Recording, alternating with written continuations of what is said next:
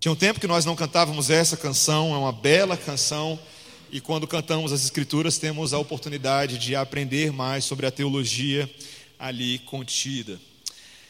Gostaríamos nessa noite de estudar a palavra do Senhor. Vamos estudar a palavra do Senhor a partir do Evangelho de Lucas, capítulo 13, versículos 22 a 35.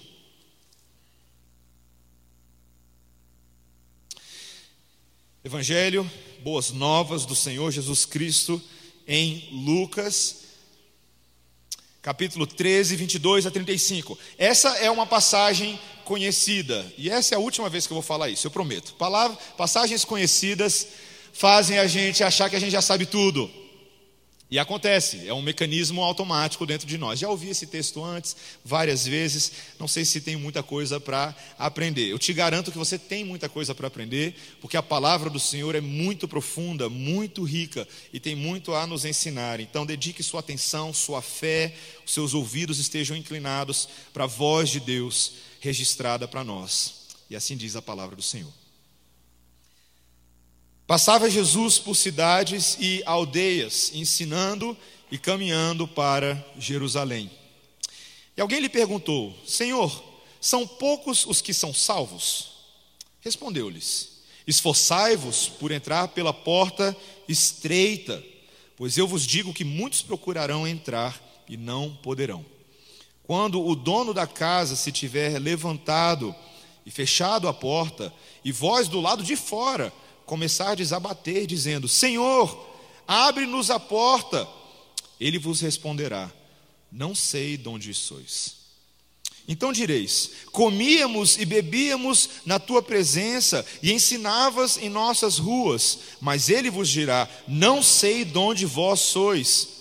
Apartai-vos de mim, vós todos os que praticais iniquidades.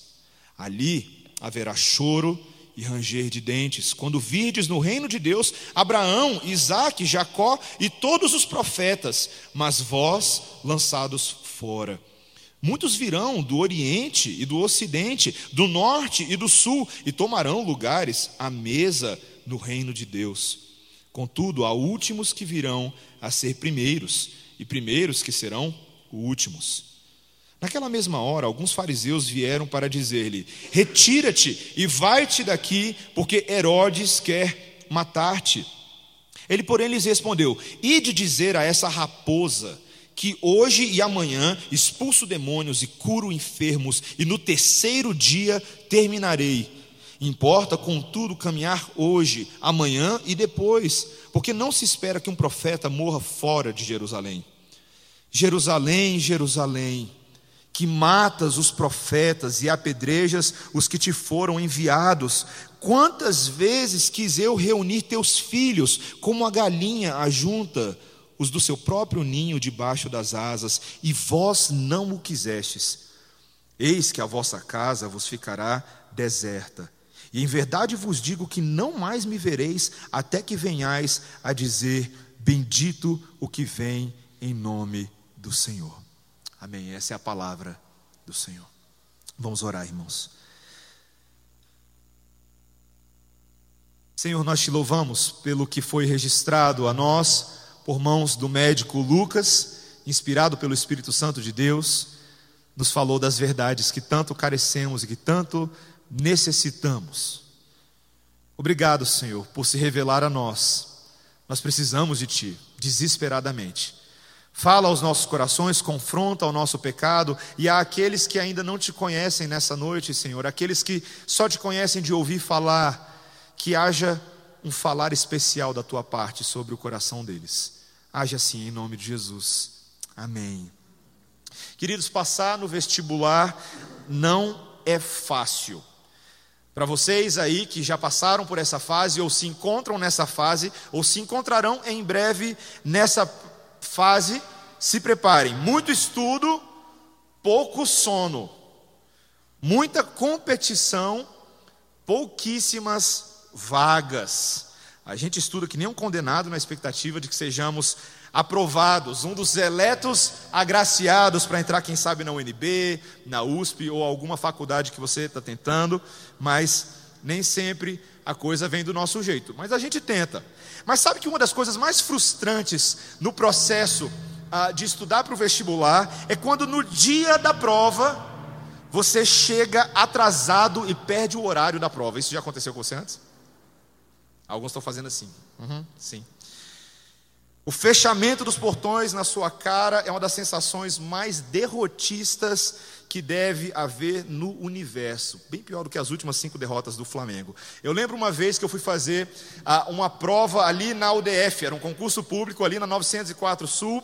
Ah, e eu cheguei em cima da prova. Teve atraso no trânsito, o ônibus atrasou, eu me enrolei em casa, mas consegui chegar correndo, suando, eu consegui entrar aquele sentimento de alívio. Mas uma menina que chegou alguns segundos depois de mim, ela não conseguiu entrar, não teve a mesma sorte. Ela implorava para o rapaz abrir o portão para ela, lágrimas escorriam do seu rosto, como se a vida dela dependesse daquela prova.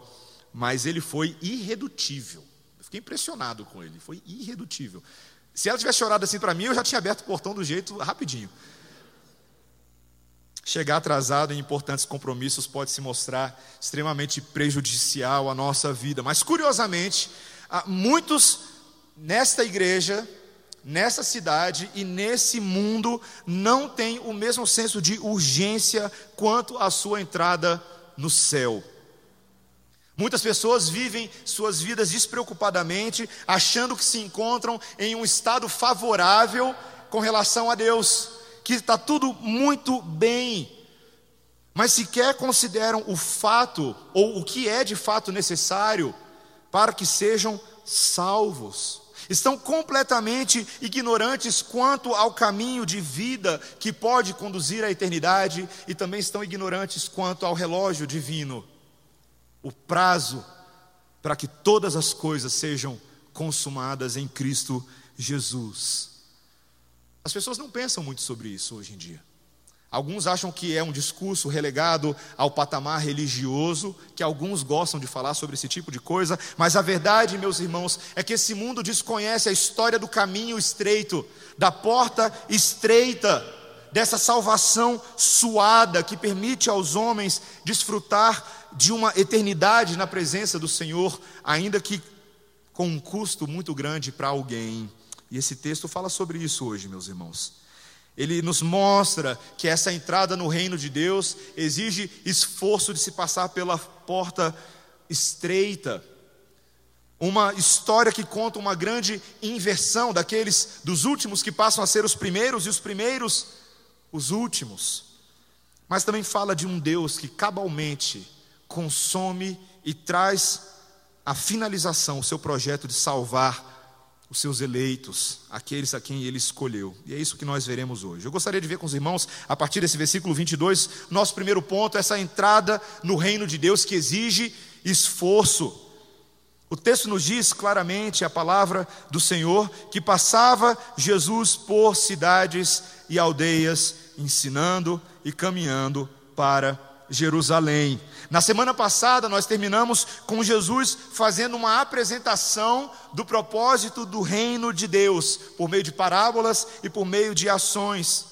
Ele mostrava à sua audiência por meio de pequenos milagres, por meio das suas palavras, que o reino de Deus é como um grãozinho de mostarda que haveria de crescer e se tornar uma árvore frondosa que se espalharia pelo mundo, e aves e animais de todas as partes viriam e encontrariam abrigo e sombra debaixo dessa árvore e nas suas folhagens. Era uma mensagem poderosa essa do reino. É uma mensagem poderosa. Ela é como um fermentozinho que você esconde nas medidas de farinha e logo logo eles levedam toda a massa e vira aquela erupção vulcânica toda que nós vimos na semana passada.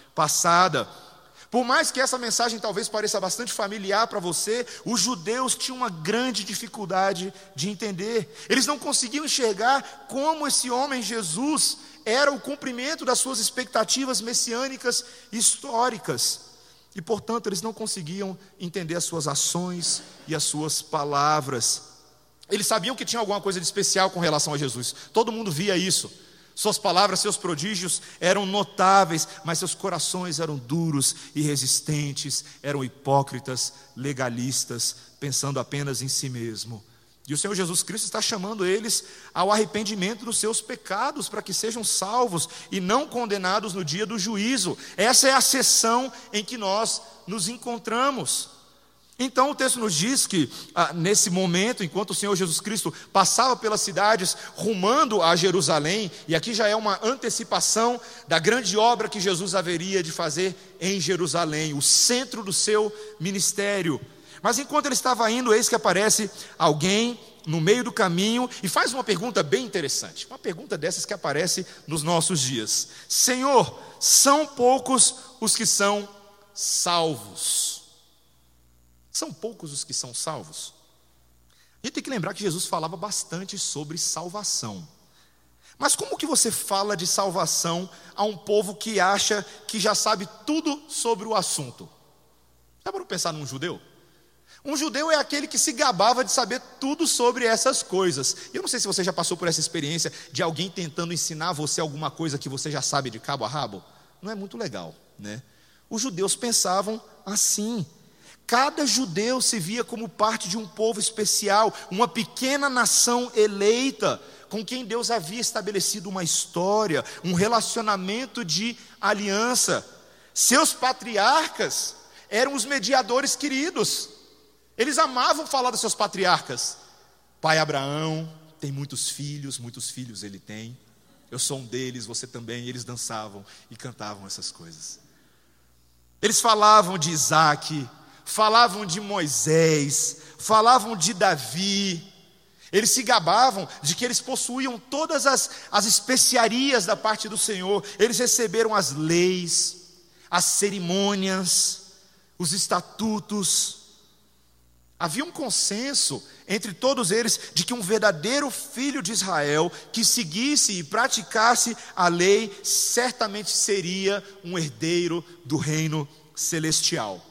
E eles provavelmente estavam curiosos para saber o que Jesus pensava sobre esse assunto. Afinal de contas, Jesus era judeu. Mas por outro lado, Jesus estava abrindo esse negócio para um monte de gente, não é verdade? Eles estavam curiosos. E mais uma vez, queridos, pela enésima vez, o Senhor Jesus Cristo dá uma resposta atravessada, enigmática, misteriosa. Veja o que ele fala no versículo 24: Esforçai-vos por entrar pela porta estreita, pois eu vos digo que muitos procurarão entrar e não poderão. Jesus compara a salvação a entrar por uma porta estreita e que requer um grande esforço. Você já tentou passar por uma porta estreita? Dói bastante, né? Eu lembro um amigo ah, de adolescência que ficou preso no portão lá da minha casa, uma vez que ele estava tentando dar uma de exibidinho. Tomou uma bronca para nunca mais esquecer do pai dele. Parece estranho, né? Esse é um daqueles textos, queridos. Esse é um daqueles textos, e você que se diz calvinista, você que se diz reformado, você não pode correr dos textos difíceis. Esse texto parece, parece contradizer tudo aquilo que eu estou pregando para vocês todos os domingos. A teologia com a qual nós pautamos a vida dessa igreja. Talvez algum de vocês estejam pensando: será que eu estou entendendo errado? Será que esse texto está falando de salvação por obras, que compete ao homem individualmente buscar a Deus, encontrar a Deus, e essa é uma escolha dele? Como é que eu encaixo esse texto com uma teologia que pelo menos eu achava que era correta, que diz que o homem pecador é totalmente incapaz de escolher a Deus no seu pecado. Portanto, Deus precisa escolher o homem para salvação. E eu gostaria de dizer a você hoje à noite para você ficar tranquilo, OK? Você não está entendendo errado. Se essa interpretação que eu acabei de falar, a primeira, fosse verdadeira, claramente todo o resto da Bíblia estava errado. Vocês concordam comigo? E uma das regras de interpretação bíblica, quando a gente estuda hermenêutica, é que a Bíblia interpreta a própria Bíblia. Que os textos mais claros interpretam os textos mais difíceis. E são infinitos os textos das Escrituras que mostram que a salvação é pela graça, de que Deus escolhe um homem que não pode escolher a Deus.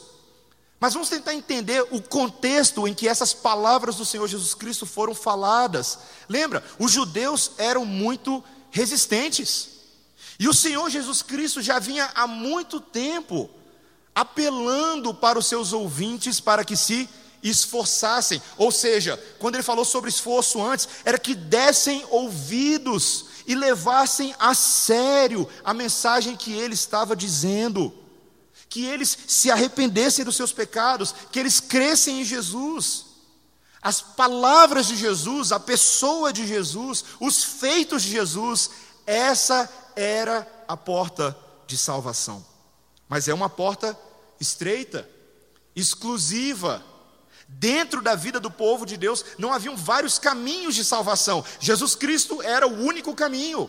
Ele mesmo disse, aquele texto que eu e você conhecemos bem, João 14,6: Eu sou o caminho e a verdade e a vida. Ninguém vem ao Pai se não for por mim. Foi o que ele disse. E os judeus não conseguiam aceitar esse tipo de coisa.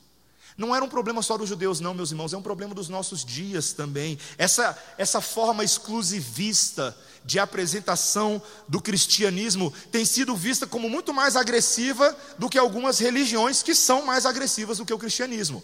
Nós vivemos em dias, meus irmãos, em que é a época da pluralidade, é a época da tolerância. Tudo é aceitável, mesmo ser cristão.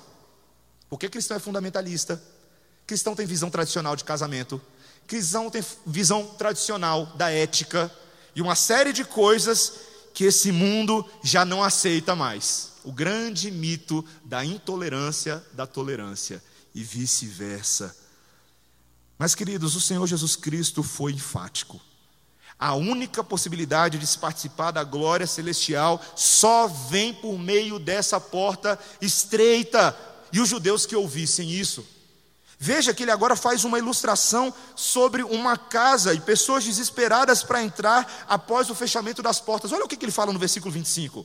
Quando o dono da casa se tiver levantado e fechado a porta, e vós do lado de fora começar a desabater, dizendo: Senhor, abre-nos a porta, ele vos responderá: Não sei de onde sois. Então direis: Comíamos e bebíamos na tua presença, e ensinávamos ensinavas em nossas ruas, mas ele vos dirá: Não sei de onde vós sois, apartai-vos de mim, vós todos os que praticais iniquidades.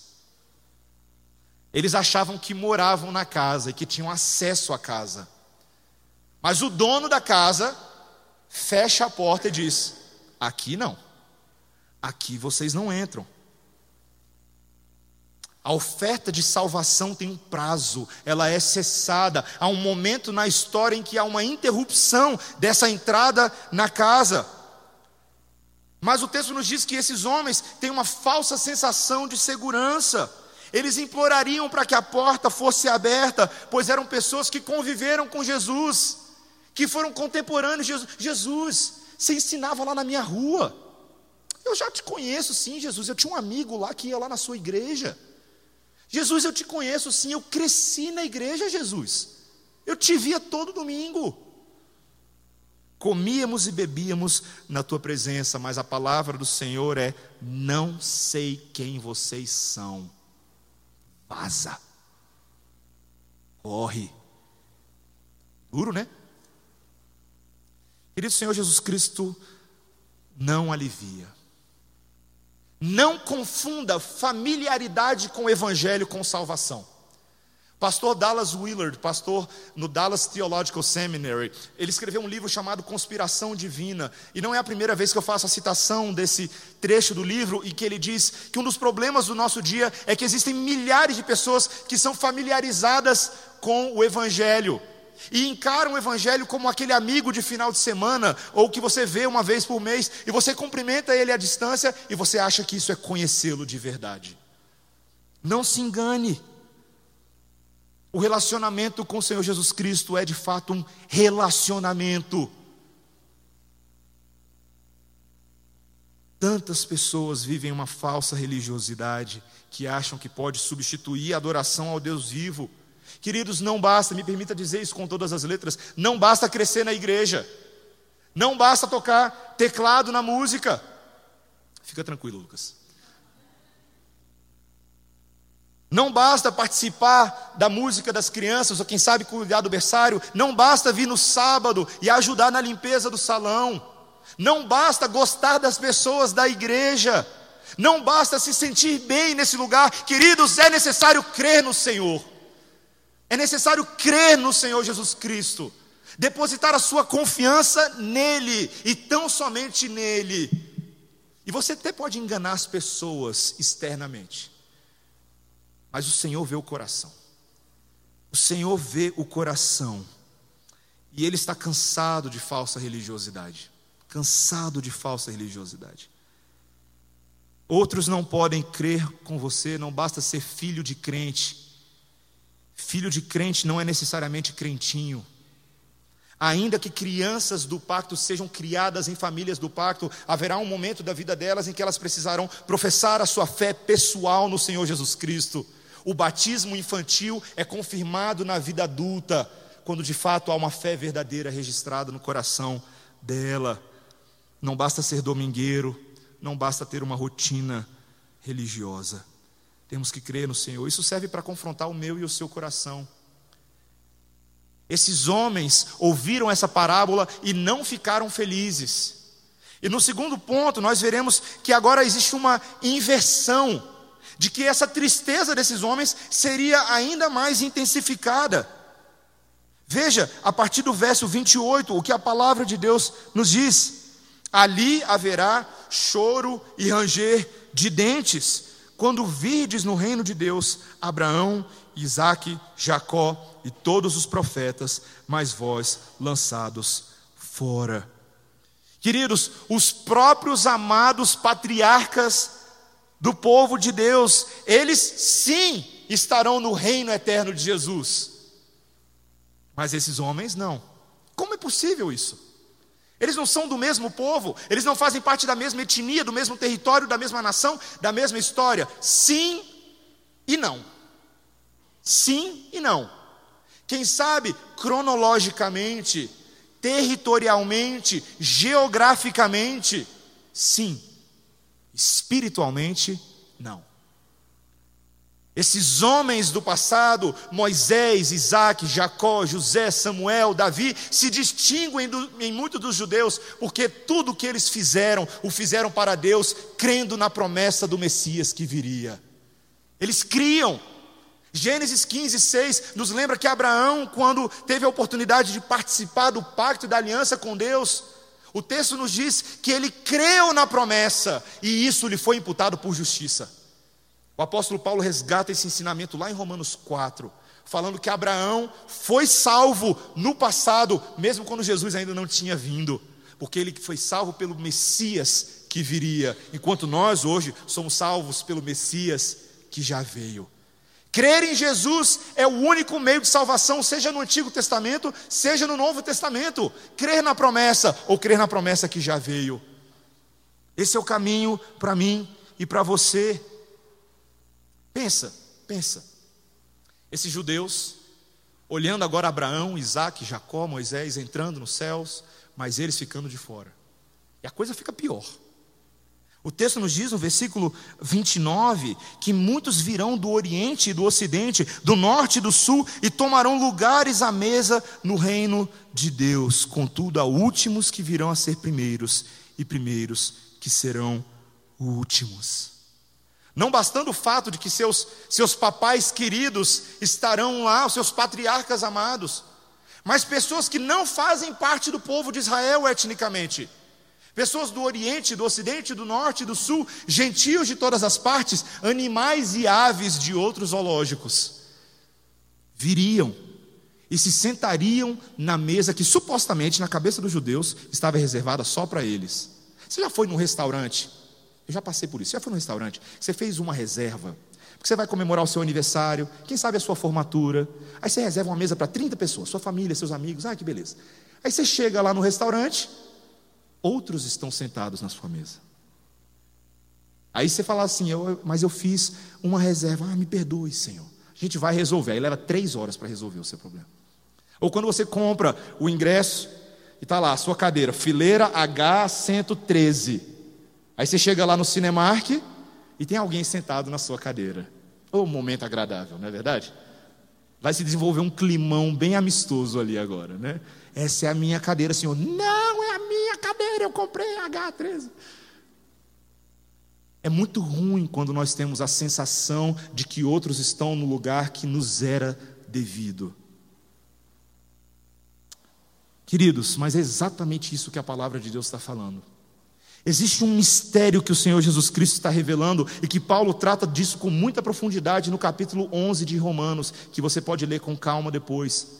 De que esse endurecimento no coração dos judeus se provaria ser uma oportunidade simultânea para que outros ouvissem o Evangelho. Uma vez que os judeus fecharam seus ouvidos, outros receberiam essa mensagem e viriam a crer no Senhor Jesus.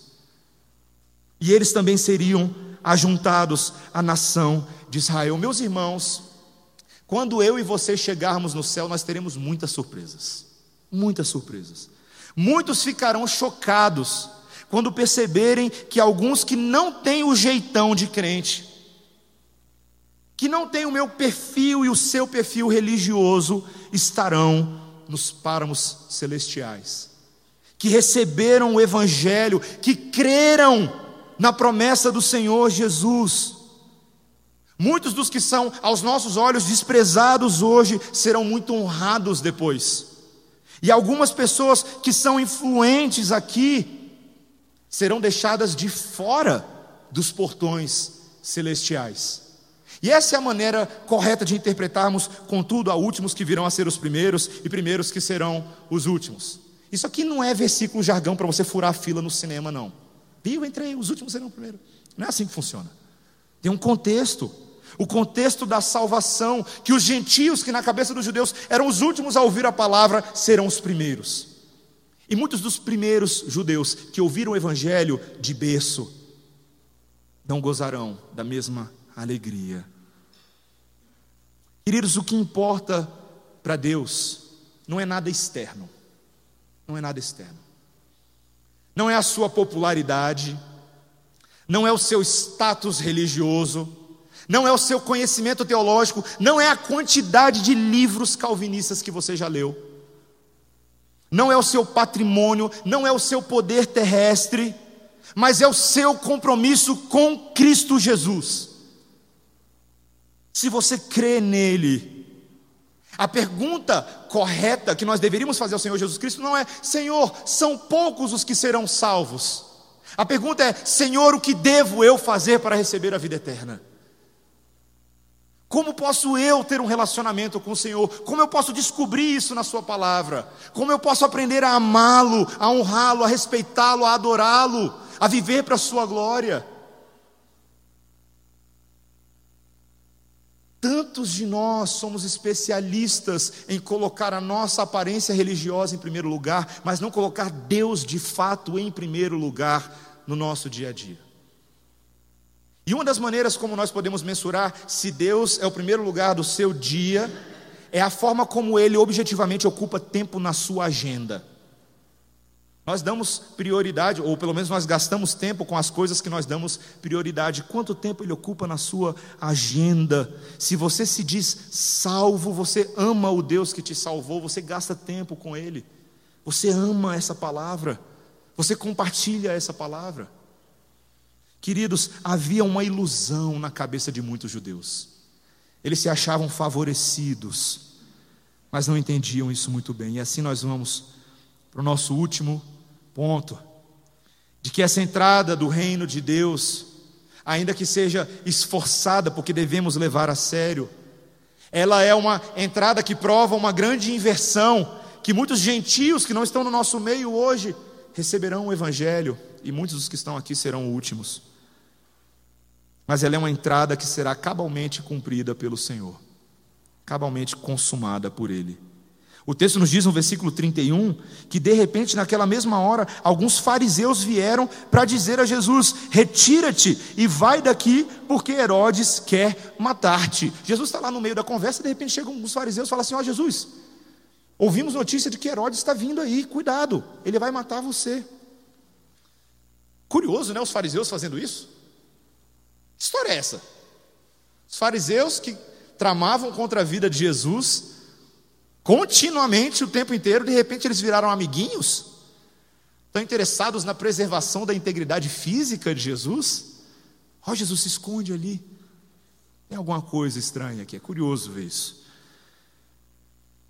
É mais provável, meus irmãos, que esses próprios fariseus estivessem também a serviço de Herodes. Claro que a palavra de Deus não fala disso com clareza, mas vamos entender um pouquinho ah, do contexto aqui. Herodes, bem recentemente, tinha acabado de mandar decapitar um grande profeta de Deus. Quem que era? João Batista. João Batista. E, e, veja, nós não sabemos como foi essa experiência de decapitar João. Muitos judeus não gostaram disso. Ele caiu na popularidade nas pesquisas do IBGE rapidinho depois de ter feito isso. Mas a verdade, meus irmãos, é que ele não queria, por um lado, talvez matar Jesus, mas ele queria se livrar desse Jesus que tinha a mesma mensagem de João Batista, inclusive, ele era o centro da pregação de João Batista. Ele era afirmado como Deus entre os homens, ameaçando o governo de todos aqueles governantes. É bem possível, meus irmãos, que os fariseus aqui estavam transmitindo essa ameaça de morte de Herodes, porque também os próprios fariseus queriam se ver livres de Jesus. Corre, Jesus, para de pregar o evangelho e preserve a sua vida. E eles achavam que se Jesus estivesse suficientemente assustado, quem sabe ele correria, bateria pé. Mas qual foi a resposta de Jesus? Gente, como eu amo as respostas de Jesus. Como eu amo. Eu queria poder aprender a dar respostas como Jesus dá. Tá certo que a maioria das vezes, se eu desse resposta como Jesus dá, eu nunca mais teria amigos na minha vida. Mas a resposta dele é impressionante. A ousadia do Senhor. Veja que ele fala claramente no versículo 32, ele porém lhes respondeu: "E de dizer a essa raposa: que hoje e amanhã expulso demônios e curo enfermos, e no terceiro dia terminarei. Uau, eu preciso aprender a dar respostas assim. Para começar, que ele chama Herodes de raposa. Ai, que vontade de chamar uns de raposa. Raposa era uma, era uma metáfora que os judeus usavam para quem era manipulador, para quem se utilizava de sutileza para manipular as pessoas. Mas é, é interessante que o Senhor usa essa figura da raposa, porque também ela é pequena e insignificante. E ele chama ele de raposa, seu manipulador. Vá lá e falem para Herodes: hoje eu estou expulsando demônios, hoje eu curo os enfermos, e ao terceiro dia terminarei. Arrepiei, meus irmãos mais uma resposta enigmática, mais uma resposta misteriosa, que talvez aqueles ouvintes imediatos não tivessem plena compreensão, mas eu e você hoje temos perfeita compreensão. Nós sabemos o que aconteceu no terceiro dia. Jesus não se abalou, meus irmãos, com as ameaças de Herodes ele cumpriria cabalmente a missão para o qual ele veio, ele realizaria todas as curas, todos os exorcismos e chegaria até Jerusalém. Quando no tempo determinado de Deus, ele morreria dentro da cidade, não fora da cidade. Era o que ele desejava. Entregar a sua própria vida em sacrifício. Em Jerusalém, meus irmãos, tudo aconteceria. Seria o ápex do ministério de Jesus, o ponto climático, o momento derradeiro, aquele momento do filme que eu e você ficamos esperando, o momento de maior tensão, mas também de maior resolução. Mas, queridos, naquele momento ali, exatamente, uma tristeza profunda toma conta do coração do Senhor Jesus. O texto nos diz que agora ele pensa ou olha Jerusalém, a gente não sabe exatamente se talvez, possivelmente, no momento que ele começa a se aproximar da cidade e a contemplar Jerusalém, o seu coração é tomado de uma profunda tristeza e o Senhor Jesus Cristo suspira quando ele contempla a situação espiritual dessa cidade. O texto nos diz que ele diz: Jerusalém, Jerusalém Eu lembro no final de 2011, quando ah, minha sogra acompanhava a minha, minha esposa, numa viagem que fizemos pela costa leste dos Estados Unidos enquanto morávamos lá. E no, quando estávamos voltando para o nosso estado do Mississippi, nós passamos por uma cidade chamada Tuscaloosa, no Alabama. E eu sugeri a elas que nós passássemos por aquela cidade. O que, que tem de tão especial naquela cidade? É apenas uma cidade, uma grande cidade no estado do Alabama, mas há seis meses antes havia acontecido uma grande catástrofe ali, um dos maiores tornados registrados em centros urbanos ah, nos últimos dez anos nos Estados Unidos, um F4, para quem sabe aí de, de tornado. Ah, e deixou um rastro de destruição tremendo. Um quilômetro de espessura tinha esse tornado. E a extensão foram várias milhas. Ele cortou a cidade ao meio. E por onde ele passou, queridos, tudo foi engolido, nada tinha sobrado.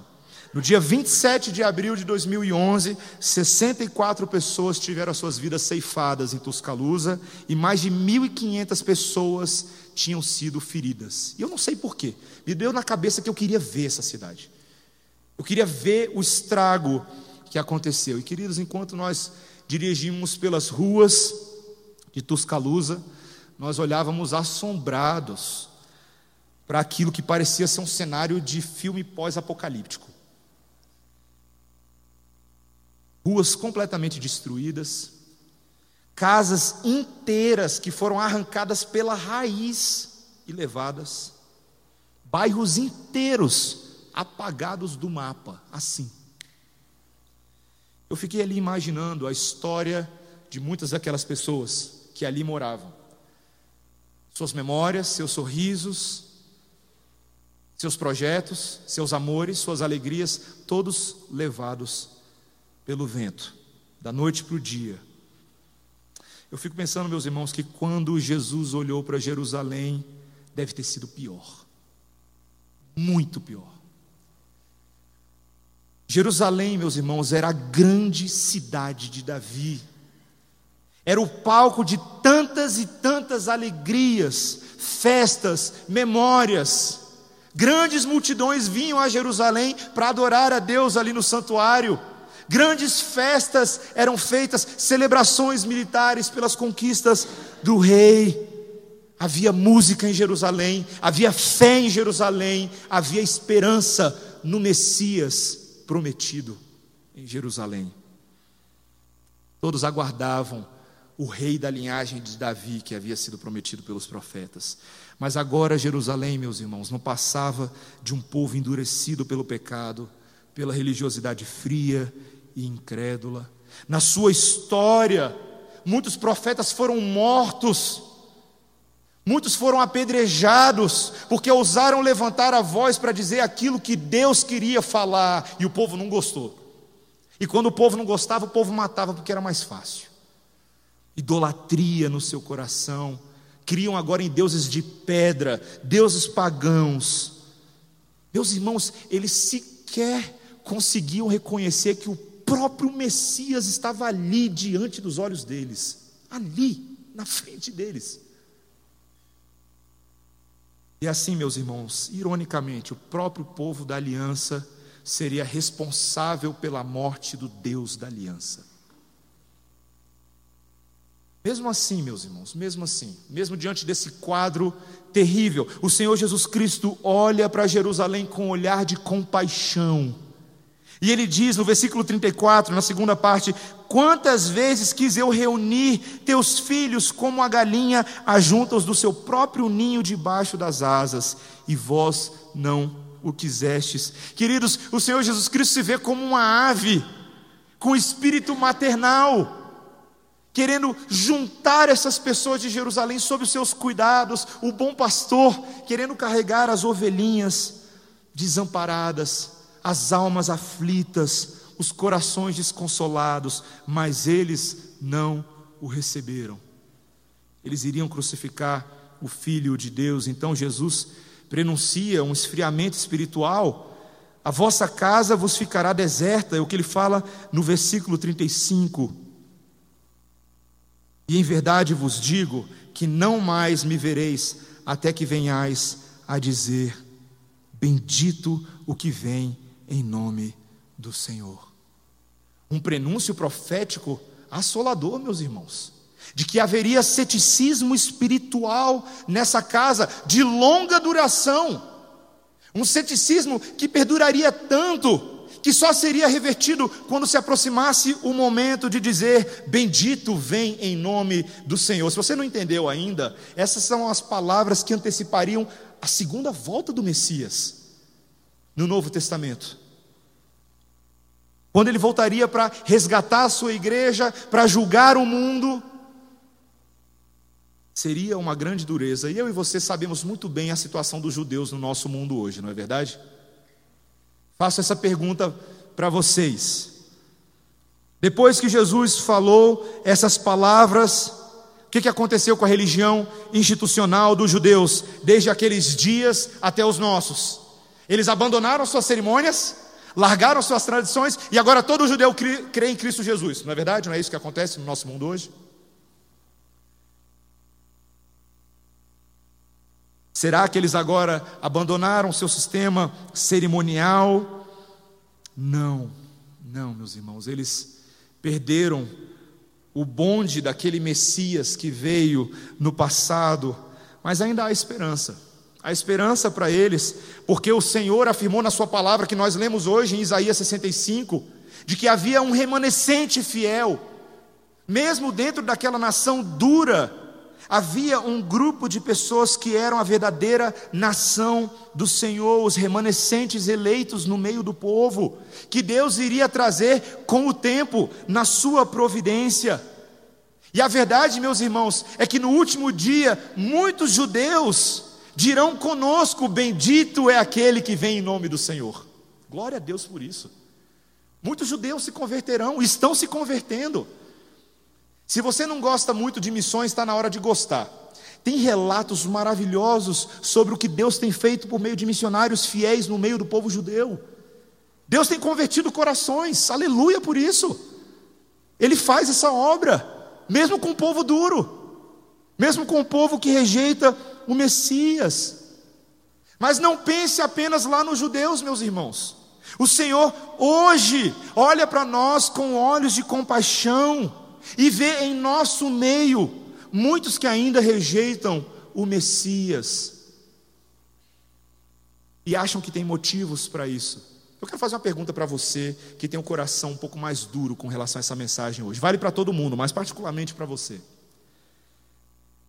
O que, que você acha que fazia Herodes pensar que ele seria capaz de parar Jesus?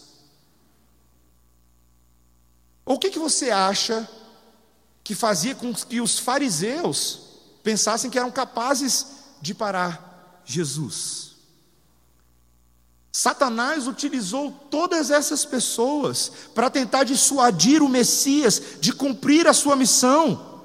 E em certa ocasião, e você lembra bem disso, Satanás utilizou o próprio apóstolo Pedro para tentar impedir o Senhor Jesus de dar continuidade ao seu ministério. Foi naquele momento, logo depois, em que o Senhor Jesus, em que o apóstolo Pedro disse: Tu és o Deus vivo, o Filho de Deus, Jesus Cristo. Lembra disso? A declaração de Pedro.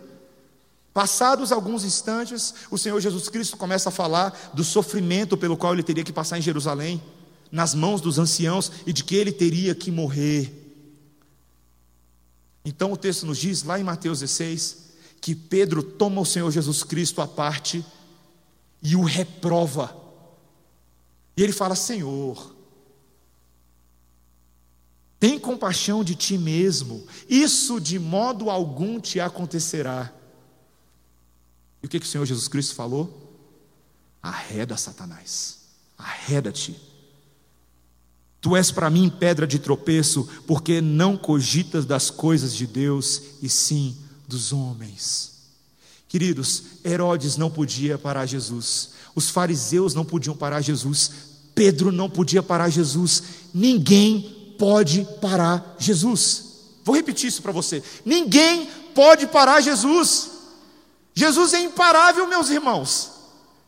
Ele faria exatamente aquilo que ele se propôs a fazer, ele iria para a cruz, porque esse era o caminho de salvação. E continua sendo o caminho de salvação nos nossos dias. Eu estava lendo esses dias uma matéria num site chamado Tendências do Futuro, ou Cronologia do Futuro. É um site que fala sobre tendências. E eles fazem análises com base naquilo que acontece hoje, do que virá acontecer na cultura, tecnologia, economia, sociedade, por aí vai. Bem interessante. E aí tem uma reportagem lá muito interessante que eu li esses dias. Ah, e o repórter diz assim: no ano de 2100, bem provavelmente, será o ano em que o cristianismo será extinto de uma vez por todas como uma religião no nosso mundo. Oh, que revelação!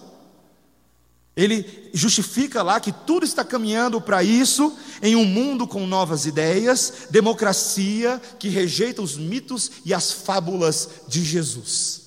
É isso que ele fala lá na reportagem. Queridos, vocês acham mesmo que em 100 anos Será revertida a história de um Deus que há milhares de anos vem salvando pessoas de todas as tribos, de todas as línguas e de todas as nações? Vocês acham mesmo que em 100 anos o Evangelho de Cristo Jesus será expurgado desse mundo pelas mãos dos homens? Meus irmãos, isso é impossível, porque ele não é uma religião de homens, é uma religião do Senhor.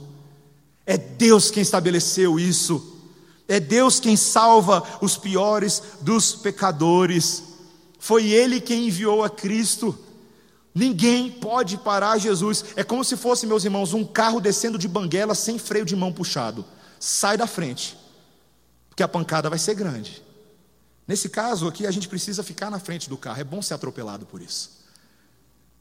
É bom ser atropelado pela avalanche do Evangelho que nos cerca por todos os lados na providência do Senhor e nos salva. Meus irmãos, ainda que seja difícil entrar pela porta estreita, ainda que seja mais fácil passar um camelo pelo fundo de uma agulha do que um rico entrar no reino dos céus, os impossíveis dos homens são possíveis para Deus. E esse, diga-se passagem, esse é o contexto em que essa frase foi falada também, então não tira ela de contexto, não. Ele está falando de salvação. Em Lucas 18, os impossíveis dos homens são possíveis para Deus. Sim, Jesus é uma porta estreita, mas Ele é a porta do aprisco.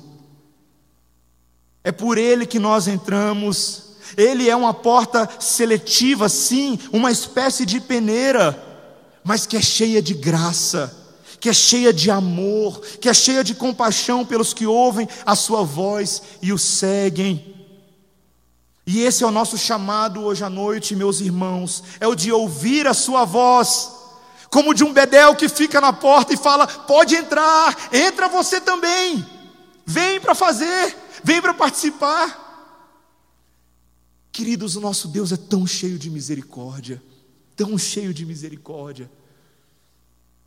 É Ele que nos põe para dentro, meus irmãos. É Ele que nos põe para dentro. Foi Ele que conquistou a autoridade para isso. Ele tem poder para colocar para dentro a quem Ele quiser. E se você está ouvindo essa voz de Deus hoje à noite, não endureça o seu coração como os israelitas fizeram no deserto de Meribá. Quando conviviam com Deus todos os dias, sendo abençoados por Ele no deserto, mas endureceram o seu coração. Meus irmãos, a entrada do reino de Deus, de fato, não é muito fácil, exige muito esforço, mas sabe de quem foi o maior esforço? Do próprio Senhor Jesus. A entrada do reino é por esforço, ele teve que ir para a cruz, ele teve que morrer por um pecado que não era dele, mas para que eu e você recebêssemos o amor, o perdão e a graça da cruz, e agora a gente pudesse entrar, a gente pudesse entrar. Sabe por que, que é bom, queridos? Porque ainda há tempo. Não está na hora da prova ainda não. Ainda há tempo. Dá tempo de chegar, dá tempo de ouvir, dá tempo de ceder. E eu tenho orado, meus irmãos, com os presbíteros dessa igreja e com irmãos amados nessa igreja, para que todos os corações aqui presentes hoje e durante todos os dias dessa igreja cedam à voz do Senhor Jesus. Cedam a voz. Ouçam a sua voz e sejam seduzidos pela voz do bom pastor. E se ele está fazendo isso com você hoje à noite, vai, viu? Não é bom, não é bom rejeitar a voz de Jesus, não. Vai, vai atrás, segue. Ele está chamando a cada um de nós para participarmos da sua grande mesa. E tem um lugar reservado para os seus eleitos. Se você é um eleito do Senhor, tem um lugar lá com seu nome e uma pedrinha branca com seu nome. Porque o Senhor nos ama e nos recebe. Amém? Vamos orar, irmãos.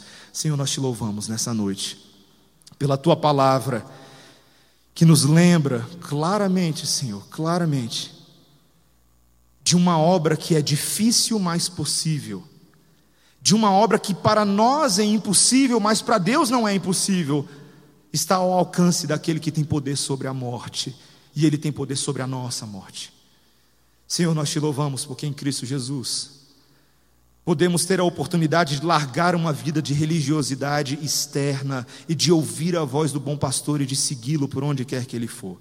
Nos ajude, Senhor. Precisamos do teu estímulo e, particularmente, precisamos da atuação especial do Espírito Santo em nós para alcançarmos tal, tal fenômeno, Senhor. Ajuda-nos, Senhor. Certamente nessa noite existem muitas pessoas, em alguma medida ou outra, que se encontram entre nós com os corações endurecidos, como aqueles de Jerusalém, como se o tornado do pecado tivesse passado por cima deles e deixados eles estatelados no chão. Senhor, o Senhor tem poder para restaurar edifícios. O Senhor tem poder para restaurar as edificações e nos fazer edificação tua, como cantamos nessa manhã, Senhor pedras construídas sobre a pedra angular que é Jesus, um edifício santo para o teu louvor. Faz isso no nosso meio hoje à noite, Senhor. Quebra a resistência dos corações endurecidos com a tua flecha, Senhor. Que os teus inimigos caiam submissos a ti, como verdadeiros amigos e servos, em nome de Jesus. Amém.